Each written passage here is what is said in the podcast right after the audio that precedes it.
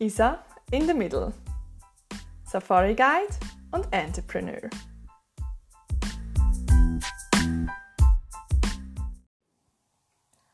Einmal Ranger sein, bitte. Eine kurze Anmerkung, bevor ich die Safari Guide Ausbildung begonnen hatte, hatte ich keine Ahnung, dass der Unterschied zwischen Ranger und Safari Guide ist. Deshalb habe ich es hier Ranger genannt. Der, mittlerweile weiß ich, ich bin Safari Guide. Safari Guide sind ähm, die Personen, welche als Mediator zwischen Natur und den Gästen äh, dient und auch die Gäste im afrikanischen Busch zum Beispiel im großen Jeep herumfährt und ähm, alles erklärt und interpretiert.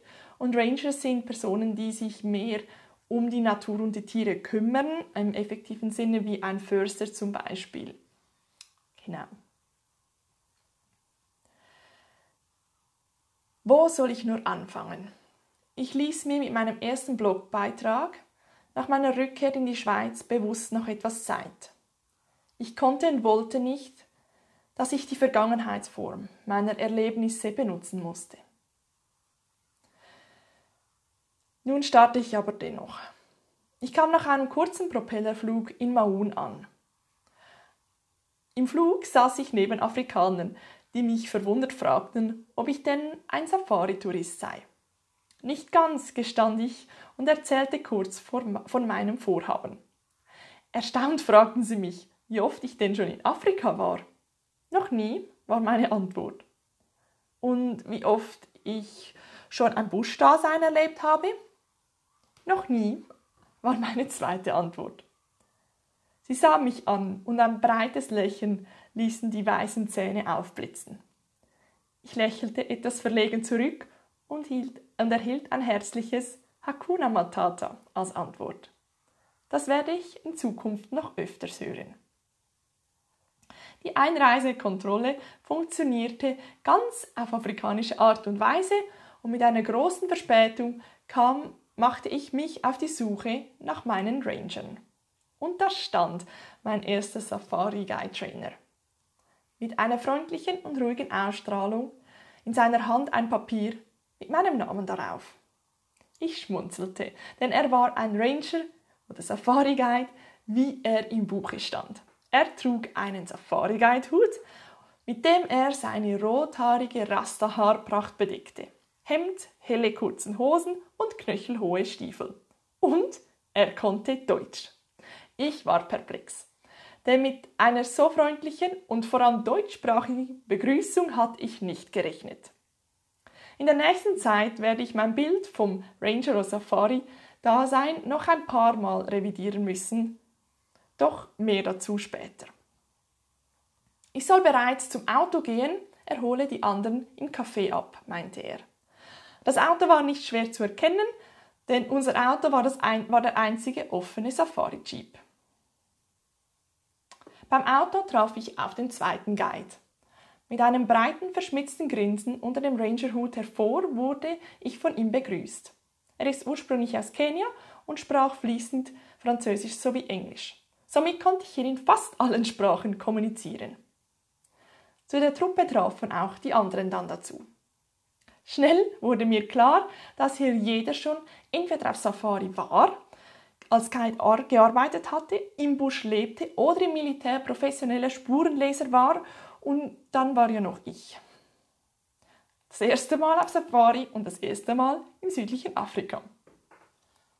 Auf der zweieinhalbstündigen Hinfahrt ins Quappa Camp sahen wir schon etliche Tiere, die fast alle, bereit, die fast alle bereits kannten und einordnen konnten, außer ich. Nach circa einer Stunde Fahrt saß eine alte Frau alleine unter einem Baum und ruhte sich im Schatten aus. Ein Kollege von uns, Olli, drehte sich rasch um und winkte der Frau energisch zu. Wer das war, wollte ich wissen. Völlig locker und wäre das Alltag, sagte er, meine Großmutter. Wir lachten alle und die Stimmung wurde noch besser. Ich fühlte mich von Anfang an in der Gruppe wohl und so verflog die Zeit. Wir kamen kurz vor dem Abend im Camp an, meinem neuen Zuhause. Das Camp bestand aus rund acht Zelten und einem großen Hauptzelt. Es gab eine Feuerstelle, ein öffentliches WC, also Planen geformt, schlossen einen Raum mit einem Loch und zwei Wasserhähnen. Das Wasser kam aus einer Quelle und sei sehr gesund, gesund, auch wenn es gelb-bräunlich war. Ich traute dem Ganzen noch nicht so richtig, aber trinken musste ich ja was. Das Camp lag wunderschön am Fluss des Okavango-Deltas. Mir wurde Zelt Nummer 7 zugeteilt. Mein Zelt war genügend hoch, damit ich darin stehen konnte. Es hatte ein Feldbett, einen kleinen Tisch und ein Waschbecken vor dem Eingang. Zudem hatten wir hinter dem Zelt auch wieder die Abdeckplanen, damit wir geschützt unser Loch benutzen konnten. Mein Ausblick war durch das Gebüsch direkt auf das Delta, in dem sich viele Hippos tummelten oder Nashörner. Ich habe es vom ersten Moment geliebt. Das Abendessen nahmen wir auf einer winzigen Halbinsel ein. Der Himmel zeigte sich in all seiner Sternenpracht und wir genossen mit Stirnlampen und dem wenigen Licht ein herrliches Essen. Das Essen wurde über offenem Feuer zubereitet, da Quappa über keinen Strom verfügt. Sagen, das war damals so. Ich war verzaubert. Um uns hörte ich die Grillen und all die anderen Geräusche, die ich noch nicht identifizieren konnte. Nach dem Essen wurde das Zelt 1 und 2 in die Duty-Gruppe für die nächsten Tage eingeteilt. Ich dachte mir noch so, ach, sie können uns ja wohl nicht einfach ins kalte Wasser werfen. Doch als ich hörte, was die Aufgaben waren, merkte ich schnell, es galt auch für mich umzudenken. Auch ich zählte als Rangerin in Spee ab diesem Zeitpunkt. So hörte ich mit einem flauen Gefühl den Aufgaben zu. Um 5 Uhr alle wecken, warmes Wasser an jedes Zelt tragen und die Waschbecken auffüllen. Dann das Auto kontrollieren und bereitstellen. Das Frühstück um 5.30 Uhr, Tee und Snacks für die Mittagspause bereitstellen und sich überlegen, welche Strecke gefahren wird. Zudem wird jeweils am Abend ein kurzes Briefing für den nächsten Tag abgehalten. Um 6 Uhr starten wir mit dem Game Drive. davor sollte nochmals ein kurzes Briefing inklusive Sicherheitshinweise erfolgen. Morgens war einer der Fahrer und der andere saß im Trackersitz vorne. Und am Nachmittag werden die Aufgaben und der Hauptlied getauscht. Sie betonten mehrfach, dass wir nicht alles am Anfang wissen müssen, wir seien hier in einer Ausbildung. Dennoch war ich über, mir über meine Fähigkeiten nicht so sicher. Ich ging in mein Zelt, wusch mich kurz und putzte mir im Dunkeln die Zähne. Als ich in meinem Feldbett lag, musste ich lachen. Wo bin ich hier? Was habe ich mir dabei gedacht? Es war mehr als surreal.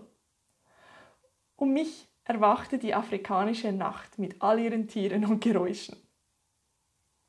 Und dennoch kann ich sagen, ich fiel nach kurzer Zeit in einen tiefen Schlaf, erwachte aber zwischendurch, wenn ein Tier an meinem Zelt vorbeiging und mich hier in Quappa begrüßte.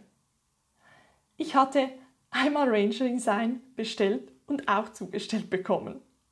So nahm ich einmal mehr über mich schmunzelnd das Geschenk an. Auf einen unglaublichen Essentag im Busch. Und es werden noch so manche folgen.